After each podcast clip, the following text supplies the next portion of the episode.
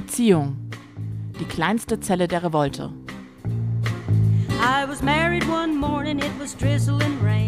Staffel 3 der Podcast-Reihe Die Revolte beginnt auf Gut Holmecke.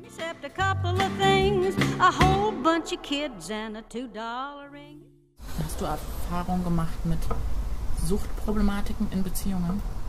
Also mm. nahen Beziehungen, familiär und aber auch Liebesbeziehungen? Ja, habe ich, also sowohl familiär als auch in der, äh, in der romantischen Beziehung. Per se würde ich erstmal sagen, jeder Mensch hat äh, auch das Recht darauf, sich tot zu machen mit Konsum.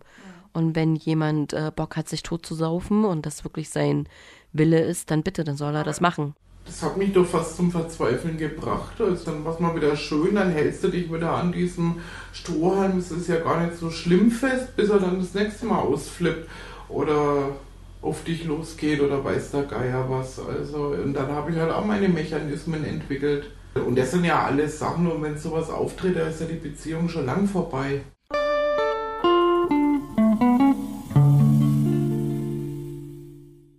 Und damit ein fettes Hallo zu einer neuen Folge in unserer dritten Staffel des Revolte Podcasts. Ihr hört heute mich, Eva. Und mich, Lotte. Und vielleicht auch hin und wieder mal ein quietschendes, brabbelndes, gurgelndes, mit irgendwas raschelndes Baby. Ja, und neben dieser Soundcollage, die ihr im Hintergrund vernehmen könnt, werden wir vor allem wie immer über das Thema Beziehungen sprechen. Yep. Und heute geht es um etwas, was uns immer wieder auch beschäftigt, nämlich das Thema Abhängigkeiten.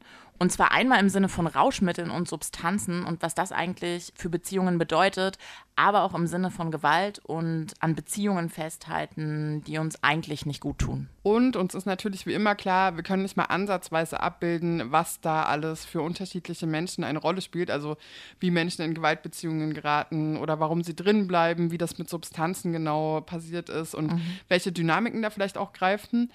Und äh, wir wollen uns da auch kein Urteil anmaßen. Stattdessen hören wir wie immer persönliche Geschichten, diskutieren darüber und lassen aber den Raum offen für ganz andere Erfahrungen und Gedanken dazu. Okay, und damit Belehrung abgeschlossen, ja? Äh, also wir fangen an. Geht los mit der sehr unangenehmen Frage, ähm, wie steht es bei dir mit Abhängigkeiten in Beziehungen? Also so ganz offen gefragt. Ähm, ja, kein Kommentar. ähm, nee, genau, ganz offen gefragt. Ich glaube, äh, ich habe das ist auf jeden Fall ein Riesenthema bei mir, in, also in vielerlei Hinsicht, aber vor allem in der Hinsicht, als dass ich nicht gut gelernt habe, Abhängigkeiten, gerade insbesondere von anderen Menschen, zu beenden und zu gehen, wenn mir was nicht gut tut, sondern ähm, habe so das Gefühl, dass verlassen werden oder verlassen sein so ein bisschen das Schlimmste ist und versuche da aber gerade momentan ziemlich viel dran zu arbeiten. Und wie ist es bei dir? Also habe ich sowohl in der Kindheit, aber auch in romantischen Beziehungen erlebt, also so Abhängigkeiten. Also ganz konkret ähm, Alkohol- und Drogenabhängigkeiten. Und würde spontan sagen, dass das immer was mit der Beziehung auch macht. Aber auch so hinsichtlich emotionaler Abhängigkeiten und irgendwie so Machtgefällen in Beziehungen. Und naja, ich glaube, ich möchte da nicht ins Detail gehen, kann aber mhm. sagen, dass das alles äh, keine schönen Erfahrungen waren und dass das äh, mittlerweile auch was ist, wo ich so ein bisschen, wie soll ich sagen, den Riecher für habe und eigentlich auch in Freundinnenschaften merke, ja, dass mich manchmal ähm, Dinge abschrecken, in die ich dann lieber keinen Fuß setzen möchte, weil ich irgendwie ahne, okay, das wird krass, das mhm. wird in, auf eine Art intens, was mir zu viel Kraft kostet und ähm, ja. Ja, ich glaube, wir beide sind da ja auch tatsächlich so ein bisschen, ähm, ja, wir könnten über das Thema wahrscheinlich relativ viel eigene Stories erzählen. Mhm. Ähm, aber zurück zu den InterviewpartnerInnen. Ähm, genau, starten wir mal mit dem Thema Gewalt. Über solche Erfahrungen haben ja doch nicht so viele Leute berichtet. Ja, allerdings gab es viele auch in den letzten Staffeln, die erzählt haben, dass sie beispielsweise als Kinder verprügelt wurden, einfach weil es halt so die damalige Zeit war. Ja, genau. Und das, das war ja auch in dieser Staffel äh, so. Aber so ganz konkret über Gewalterfahrungen in Beziehungen, auch so in Erwachsenenbeziehungen, hat in dieser Staffel tatsächlich nur eine Person gesprochen. Genau, sie war in einer langjährigen Partnerschaft mit Gewalterfahrungen und wir lassen jetzt die konkreten Gewaltakte weg und hören aber trotzdem mal rein. Und diese und das Schlimme ist, dass ich dadurch jetzt wenn irgendeine Situation ist, ich meine, andere Leute, die, ich meine, jeder Mensch kommt irgendwann mal in die Situation einer Gewaltbeziehung und ein gesunder Mensch, der haut den Typen raus oder, oder die Frau und sagt, hier, verpiss dich, geh woanders hin und lass mich einfach in Ruhe und fertig ist das Ding. Und damit ist dann aber auch, mhm. also man strahlt dann auch was aus, sage ich mal so, dass man diesen Leuten nicht permanent über den Weg läuft. Ja, das finde ich ganz interessant und in der Tendenz auch erstmal so nachvollziehbar. Also, dass man davon ausgeht, dass das irgendwie eher was ist, was bestimmte Leute anzieht und andere eher nicht, weil die dann eher einen souveränen Umgang damit hätten. Aber an der Stelle ähm, ein Credo, mit dem wir im Frauenschutzhaus arbeiten, in dem ich auch arbeite, ist, dass so in Gewaltbeziehungen, in Gewaltspiralen, wo auch Alkohol und Drogenabhängigkeiten eine Rolle spielen und auch in so häuslicher Gewaltspiralen, ähm, das sind grundsätzlich Geschichten, die jeder einzelnen Person passieren können. Immer. Das ist nicht an ein spezielles Milieu gebunden und hat auch nichts mit dem irgendwie Bildungshintergrund oder was auch immer zu tun. Das ist etwas, wo man immer reingeraten kann, ohne dass man es vielleicht selbst je von sich gedacht hätte. Und ganz genau, das nur so ähm, dazu. Ja, ich fand das auch ganz interessant an der Geschichte, dass die Frau so einen Blick auf die Gewaltbeziehung hat, wo sie sich selbst so stark in die Verantwortung nimmt. Also, wo sie so sehr darauf schaut, wo eigentlich ihr Teil liegt und gar nicht so sehr, was wurde mir da eigentlich angetan, ne? sondern eher so, wieso bin ich da nicht raus? Weil das war ja halt eben das, was ich nicht konnte, weil, wie gesagt, ich habe ja, hab ja gelernt, ich wurde ja sozialisiert, meine Fresse zu halten, brav zu sein. Und ich habe schon manchmal ein, zwei Tage nicht mehr mit ihm geredet oder so und habe es ihm sehr deutlich spüren lass nicht sein. Also ich meine, ich habe dann garantiert auch mit einer psychischen Gewalt reagiert drauf. War jetzt nicht so, dass ich danach gekuscht hätte oder so, ne? Ja. sondern wie er sich vielleicht gewünscht hätte, sondern jo, ich habe auch meine Mechanismen gehabt, mich zu rächen. Ja, mich zu rächen, ich meine, das ist ja für und wieder. Natürlich war er der Gewalttätige gewesen. Aber ich meine, warum bin ich nicht einfach gegangen? Warum habe ich mich in diese Abhängigkeit begeben? Also es gab ja keinen Grund, das zu tun. Ich hätte ja auch, wie gesagt, jeder normale, vernünftige, gesunde Mensch hätte eine Liebesbeziehung mit dem Typen angefangen, der war einmal ausfällig geworden, hätte sich einmal scheiße benommen. Ich meine, es war ja nicht nur die, seine Gewaltexzesse, die waren ja im Endeffekt das die Spitze des Eisbergs. Es ging ja schon damit los, dass er ja manchmal eine absolut ähm, überhebliche Art an den Tag gelegt hat. Und das ist ja schon Gewalt. Also, dass ich denke, ich bin besser als jemand anderes, ja. da, da geht es ja schon los. Also, das ist noch keine Gewalt, aber da bin ich ja schon einfach ja, Machiavelli, ne? Also, eine Macht zu haben, da habe ich ja schon mal ähm, die Voraussetzungen für eine gewalttätige Beziehung. Dasselbe ist da auch. Und dann ist er, aber der nächste Punkt ist der, der Mensch kann sich ja wehren. Ja, ähm, sie führt dieses Warum bin ich nicht gegangen ja darauf zurück, dass ihre ersten Beziehungen immer mit Gewalt verknüpft waren. Also für mich war es zum Beispiel so, ich habe eine sehr, sehr schreck, äh, schreckliche Kindheit gehabt, bedingt durch meine Mutter. Ja die auch gewalttätig war, die auch also physisch gegenüber dem Opa Gewalt ausgeübt hat. Also die ist durchaus mal mit irgendeinem Ding auf ihn losgegangen und irgendwelche Leute mussten dazwischen gehen oder was, weil sie sich irgendeinen Scheiß zusammengesponnen hat und genauso war es ja bei mir auch. Bloß, dass ich äh, noch von allen Kindern am wenigsten physische Gewalt abgekriegt habe. Ich habe es halt psychisch abgekriegt, ne? mit Einsperren und tralala und und insofern ist es natürlich eine, also und, und, und was ich für mich gelernt habe, ist ähm, dieses Ding, der, der Mensch gewöhnt sich an alles, weil dadurch, dass ich als Kind aus dieser Geschichte nicht rausgekommen bin und keine Möglichkeit hatte, aus dieser Familie rauszukommen, konnte ich nur Mechanismen entwickeln, wie ich es aushalten kann. Ja, und das ist auch so ein Ding, dass Personen, die als Kind Gewalt erfahren haben, sich tendenziell später selbst in Gewaltbeziehungen wiederfinden, beziehungsweise in, ja, in Gewaltbeziehungen geraten oder auch selbst gewalttätig werden, ähm, was ich auch gar nicht so unplausibel finde. Auch wenn, wie gesagt, was ich ja vorhin gesagt habe, dass absolut jeder Person zu jedem Zeitpunkt passieren kann und das auch unabhängig davon ist. Mhm, ja, ich glaube auch. Also es ist wichtig, das irgendwie im Blick zu behalten, aber auch so wie du sagst. Und ähm, aber zu dem anderen Punkt, dass sie so, so stark hervorhebt, dass sie ja auch selbst Gewalt angewandt hätte. Und das betont sie auch insgesamt in dem ganzen Interview immer wieder, dass das irgendwie gar keine Gender-Komponente hätte. Das finde ich ganz interessant. Und vielleicht haben wir dazu auch noch mal kurz mehr. Ich meine, so sind wir ja auch alle sozialisiert worden und das wird sich, kann sich einfach nur von Generation zu Generation mehr auflösen. Aber ich sage aber diese Spielchen, da kommt es ja wieder durch. Und das, die spielen Frauen genauso wie Männer.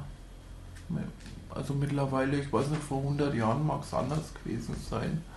Oder in anderen Kulturen mag es anders das sein, aber heute. Aber wie gesagt, ich würde auch Gewalt nicht auf Männer reduzieren. Ich meine, die ganze Gesellschaft ist voll Gewalt. Was meinst du, wie es ein Mann geht, der sagt, dass er Gewalt erfahren hat? In einer Beziehung. Wie geht's denn dir damit, wenn ich jetzt sage, ich kenne einen Mann, der hat in einer Beziehung Gewalt erfahren? Ich kenne zwei Männer. Der eine, dem wurde die Kniescheibe halb zertreten, weil er das Falsche gesagt hat. Das erste, was mitschwingt, ist aber auch, was man unbewusst gleich noch mitdenkt, ist, das ist ja gar kein richtiger Mann, der kann sich ja gar nicht wehren, äh, lässt sich da, da, da, da. Und dann hast du nämlich schon gleich dieses Männer-Frauen-Bild in der Birne. Ja, wie gesagt, gerade bei sexualisierter Gewalt würde ich sagen, läuft es halt nach anderen Mechanismen. Und zwar eher darum, äh, tatsächlich abgewertete Weiblichkeit weiter zu unterdrücken. Ich sag mal so, Männer haben es leichter, gewalttätig zu sein, weil sie einfach erstmal physisch stärker sind und meistens physisch größer und da, da, da, da, da. So. Aber das heißt nicht, dass deswegen Männer gewalttätiger sind, weil, wie gesagt, sind, wenn, wenn, dann sind die vielleicht offener gewalttätig. Und sie meinte auch bezüglich ihrer eigenen Beziehung, dass sie immer wieder auch provoziert hätte, dass es da um Macht ging, um Kontrolle und auch darum, dass sie es, wenn man sie in Ruhe gelassen hat in Beziehungen, schon sehr befremdlich fand und teilweise das Gefühl hatte, dann nicht geliebt zu werden. Mhm. Ja, und ich finde, ähm, ja, das also ist einerseits sehr konsequent und reflektiert, aber andererseits klingt da für mich halt schon auch so ein Punkt raus, sich so eine Mitschuld zu geben. Und es geht auch nicht um Schuld oder Mitschuld oder sowas, sondern es geht darum, es geht um äh, Situationen, die bestimmte Situationen begünstigen oder nicht begünstigen. Ähm, ich habe die Verantwortung für mein Leben. So, und wenn jetzt irgendein Idiot mir über den Weg läuft, in unserer freien demokratischen Gesellschaft hier, wo ich Frauenhäuser habe, wo es Sozialpädagogen gibt, wo es Psychologen gibt, wo es Freunde gibt, wo es ähm, also es ist ja nicht mal so, dass wir hier verheiratet werden und dann irgendwo mehr oder weniger da an die Schwiegermutter angebunden werden, das Haus eines Mannes, wie es vielleicht noch vor 100, 150 Jahren war, in einer ländlichen Region, sondern wir sind ja frei, wir sind ja unabhängig, wir haben ja Hartz IV, wir haben ja Arbeitsmöglichkeiten, muss der kein Mann mehr fragen, ob du arbeiten gehen darfst, kannst mittlerweile ein eigenes Konto eröffnen, hat sich ja in den letzten 50 Jahren einiges getan. Naja, und an der Stelle würde ich sagen, ganz so easy ist es vielleicht tatsächlich nicht. Also klar haben wir alle diese Errungenschaften, aber das heißt ja nicht, dass die niedrigschwellig oder nicht schambehaftet wären. Ja, oder eben auch äh, so eine Liebesabhängigkeit, die man ja auch in der Beziehung sucht, Mhm. ähm, dass die nicht bestünde. Und auch der Punkt, dass sich Frauen nach wie vor für das Funktionieren der Beziehungen verantwortlich fühlen und dann eben doch manchmal so ein internalisiertes, wenn die Beziehung scheitert, dann liegt es an mir haben.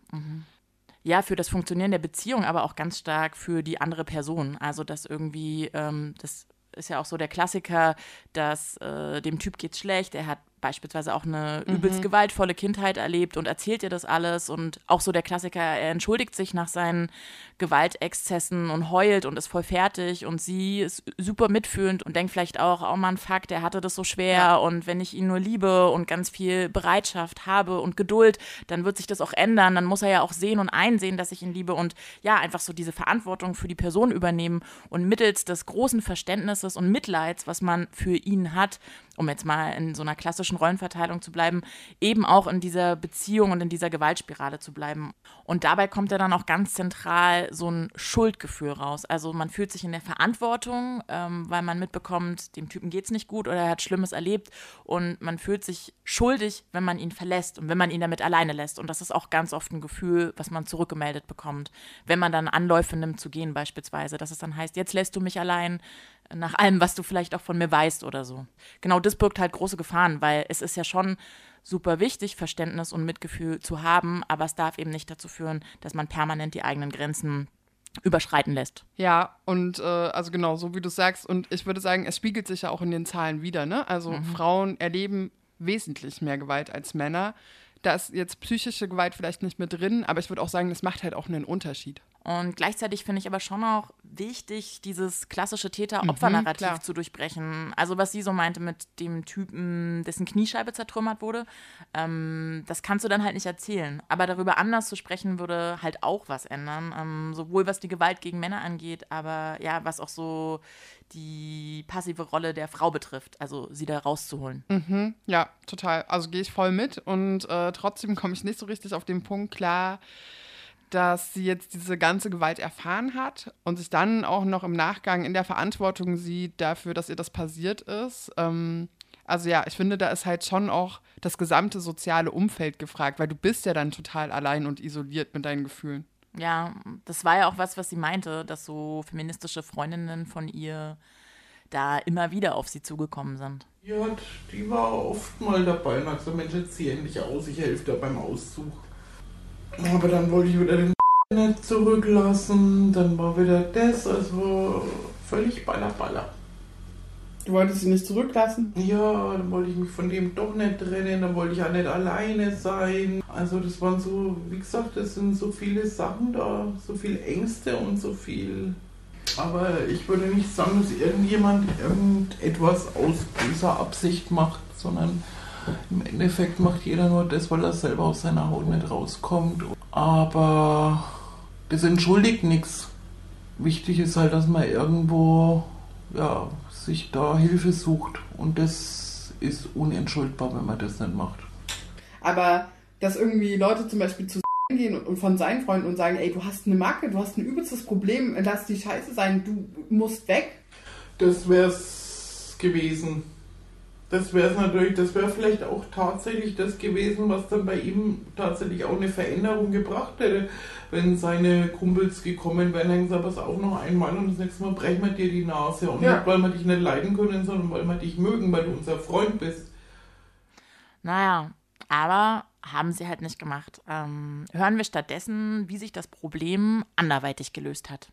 Naja, im Endeffekt äh, dann der Wechsel in die nächste Abhängigkeit. Also bei mir sind es die Abhängigkeiten, die sich wie ein roter Faden durch mein Leben ziehen.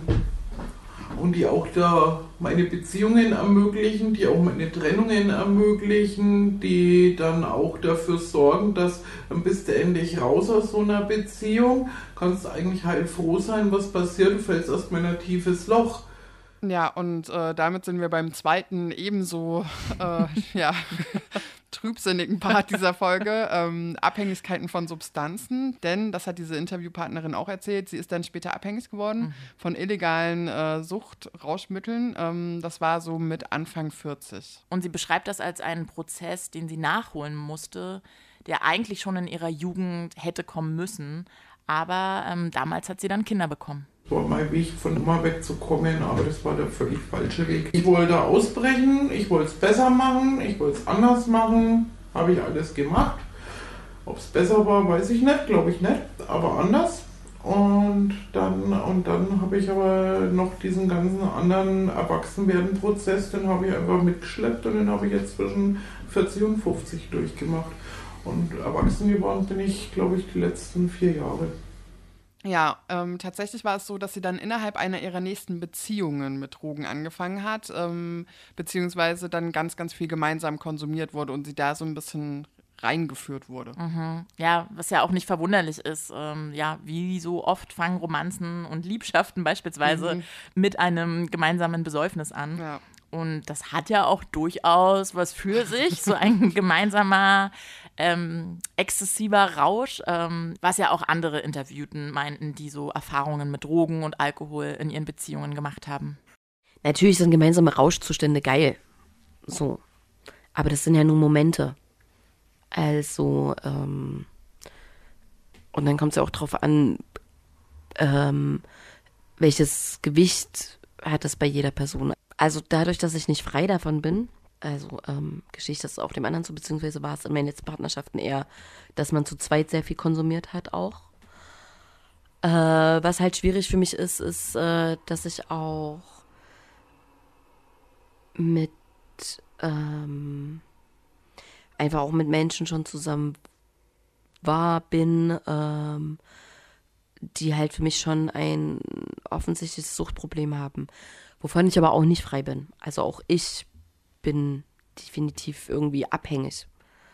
Ähm, und da mache ich aber schon, also es ist erstmal jeden, jedes Menschen eigene Entscheidung, wie viel wird konsumiert und ich muss für mich dann einfach Entscheidungen treffen, was funktioniert dann vielleicht an irgendeiner Stelle für mich nicht mehr. Also wenn ich merke, jemand versetzt mich aufgrund seines Konsums permanent, ähm, also ne, inwieweit beeinträchtigt das die Beziehung? So. Ich glaube, da geht dann auch so ein bisschen Vertrauensverlust und äh, mit einher, wenn man eben merkt, okay, ähm, Partnerin oder eben Elternteil hängt voll in der Sucht, so dann verlässt man sich eben auch nicht mehr drauf, dass die ähm, für einen da sind, wenn man selber dann irgendwie Probleme hat, weil die eben dann häufig so äh, mit ihrem Suchtscheiß irgendwie dann beschäftigt sind. Ja, die beiden sind Personen, die Suchtproblematiken aus ihrer eigenen Familie kennen und auch viel von einer Art sozialen Überforderung gesprochen haben, die schon früh gegenüber ihren Eltern in Fürsorgerolle schlüpfen mussten auch und teilweise emotionale und fürsorgliche Vernachlässigung erfahren haben. Ja, und die beide eben auch davon sprechen, wie sehr das ähm, die Beziehung verändert und verändert hat. Im Endeffekt hast du gar nichts mehr gecheckt, was rum war. Eigentlich warst du nur noch damit beschäftigt, dich zuzuballern und irgendwie den Tag rumzukriegen oder was festzustellen, was man alles wieder nicht geschafft hat. Also ich war mal mit einem Mann zusammen, der hat halt jedes Wochenende sehr, sehr krass konsumiert. Das hat dann für mich persönlich natürlich nicht mehr funktioniert, weil ich ja auch einen äh, strukturierten Tag habe mit Kind, mit Job. So.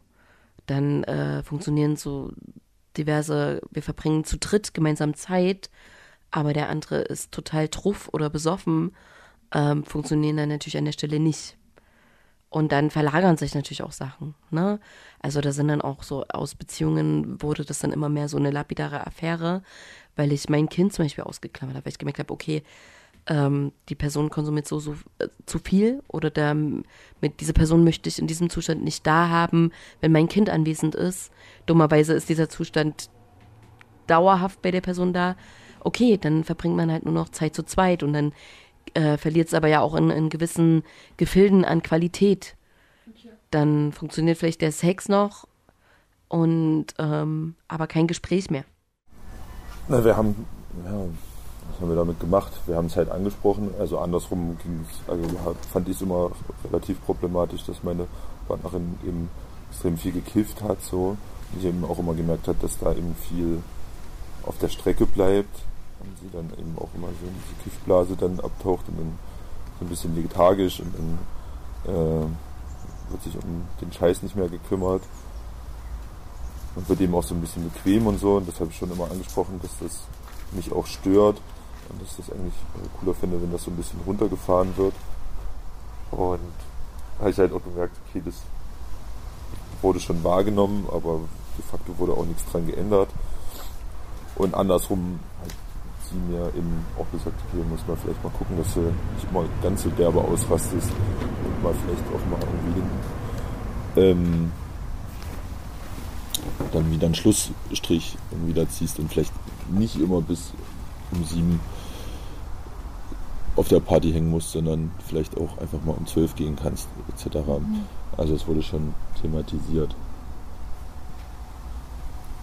Was würdest du sagen, ähm, warum du dich so krass abschießt? Tja, ja, Zerstreuung. mh, zer, auf jeden Fall Zerstreuung. Ja, ich finde da kein Ende so richtig. Wahrscheinlich bin ich da auch so ein bisschen äh, suchtaffin. Ja, und weil wir da gerade beim Thema sind, also Drogen und Alkoholkonsum machen halt auch was mit der Psyche, ne? Also du bist gereizt, du bist egomäßig unterwegs und so weiter. Und um den Bogen zu schließen, ähm, zum Anfang der Folge, unsere eine Interviewpartnerin meinte eben auch, dass das ja dann eben schnell zu Gewalt führen kann. Weil erstens einmal bist du ja total unausgeglichen. Ne? Dann bist du ja viel, viel schneller genervt. Dann hast du ja diesen Schlafmangel, der ja alles Mögliche begünstigt. Ja, und allerspätestens dann sollte man schauen, wie man damit umgehen will. Also wenn die Beziehung halten soll und wie ich und wir noch zusammengedacht werden können. Fast allen Männern, mit denen ich zusammen war, waren halt äh, Süchtige. Das heißt, also das bedeutet, ich musste mich da auf jeden Fall abgrenzen. Und es ist auch nicht meine Aufgabe, äh, eine Person zu retten. Also es kommt immer drauf an, ne? wenn ich jetzt merken würde, mein Partner entwickelt eine Suchtproblematik oder konsumiert zu viel und merkt aber selber schon, okay, hier funktionieren gewisse Dinge nicht und er, er hat den Anspruch, Hilfe anzunehmen, dann würde ich mich anders verhalten als zum Beispiel äh, eine Person, mit der ich zusammen war, die halt ganz klar sagt, das ist mein Leben und so will ich leben. Dann liegt es halt an mir, da eine Grenzziehung zu machen. Und tatsächlich war es auch bei der, ich sag mal, Hauptprotagonistin der Folge ähm, so, dass sie in dem Moment, wo sie angefangen hat, ihre eigenen Grenzen wahrzunehmen und auch aufzuzeigen, ähm, auch aus mehreren negativen Abhängigkeiten rausgekommen ist. Seitdem die Drogengeschichte vom Tisch ist, ist auch irgendeine Gewaltgeschichte vom Tisch. Da habe ich schon aufgehört gehabt und er noch nicht und dann hat man ein Ding und da ist er so halber auf mich losgegangen und dann habe ich ihn umgeschubst und weiß der Geier was und dann habe ich gesagt, so Schluss aus, jetzt, jetzt reicht's mal. Und das war aber für ihn der Auslöser. An dem Tag hat er mit den Drogen aufgehört. Nachdem es dann zu so einem komischen äh, Streit zwischen uns kam, wo er mir eine scheuern wollte und ich dann gesagt habe, so Baby, so nicht. Und das war ja zu dem Zeitpunkt war ich ja erst so, wo ich gedacht habe, ja, also jetzt, jetzt habe ich so viel geschafft, also dass mich jetzt nicht von so einem Arsch hier runterziehen und zurückziehen. Nee, nee, also da hau ich ab hier. so.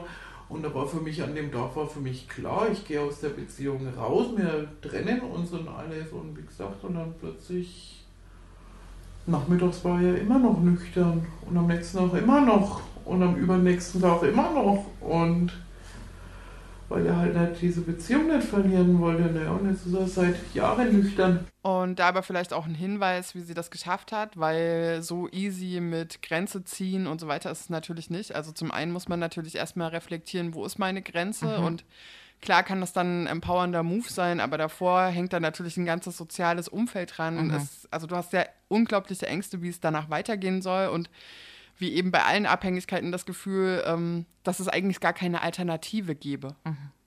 Ja, und was halt auch noch sehr hilfreich war, das war mit seinem Tipp zur NA zu gehen. Die Narcotics Anonymous, weil das war eigentlich für mich, auch wenn es noch ein paar Monate gedauert hat, aber dieses Treffen da zu sitzen und einfach die Leute zu hören und zu hören, dass alle eigentlich das Gleiche dadurch haben und alle die gleichen Themen haben, die sie bewegen und das war, war gut. Und dann da Leute zu sehen, die es geschafft haben. Also so, es ist ja möglich, es geht ja. So, und da waren ja Leute gesessen, die waren 10, 12 Jahre schon clean. Na, und sind immer noch zu den Treffen gegangen. Und dann bin ich hin und das war so, und das war gigantisch. Also das war, weil das einfach dann auch das alles ein wenig entschärft hat und auch so das Besondere rausgenommen hat und es einfach auch realistisch gemacht hat. Ne? Das Aufhören hat es realistisch gemacht und dieses einfach, äh, und na, also so alles, was man sich sonst noch so mit zusammenspinnt oder was, das war, weil du hast ja plötzlich da Leute gehabt, live sitzen, die alle irgendwo clean waren. Die eine na, erst vier Wochen, der andere zwölf Jahre und irgendwo dazwischen haben die sich alle bewegt. Und es waren jetzt auch keine Idioten oder die waren auch nicht völlig blemblem oder die waren jetzt auch nicht völlig verspießt oder weiß der Geier was, was, was man sich alles so zusammenspinnt. Ich habe keine Ahnung mehr. Und ich glaube, das ist so voll der gute Hinweis, sich Hilfe zu suchen. Manche Sachen wirken vielleicht anfangs zu groß, um sie zu stemmen, aber es lässt sich mit fast allem irgendwie umgehen, wenn man darin nicht so alleine ist. Und klar, manche schaffen es auch allein, aber es ist auf jeden Fall schwieriger. Ja, voll. Ähm, und trotzdem, ja, glaube ich, äh, irgendwie ein Credo für Empowerment und ja, irgendwie, keine Ahnung, ich glaube, man kann viel, viel mehr häufig, als man irgendwie denkt und kann sich auch aus Sachen befreien und lösen. Ähm, ja, aber wir haben nur ganz, ganz wenig Zeit. Ich hätte Lust und ich glaube, wir beide noch, da noch viel, viel mehr zu sagen, aber das war's an der Stelle erstmal. Yes, und äh, in der nächsten Folge geht es um Streit und Streitbewältigungsstrategien beziehungsweise Kommunikation beziehungsweise Beziehungsarbeit, ja. Ja, also ein bisschen ähm, ja, noch lösungsorientierter, würde ich sagen. Vielleicht äh, packen wir mal unsere alten Ratgeber-Melodien aus. Ähm, bis dahin hört gerne in unseren früheren Staffeln nach. Da hatten wir auch schon äh, Folgen zu Alkohol und Sucht und auch zu mhm. Gewalt. Ähm, genau, und wir hören uns dann in zwei Wochen wieder. Bis dann. Beziehung. Die kleinste Zelle der Revolte. If you see me coming, better step aside. Lord, a man did, Lord, a man died. Staffel 3 einer Podcast-Reihe von Eva Weber und Lotte Damm.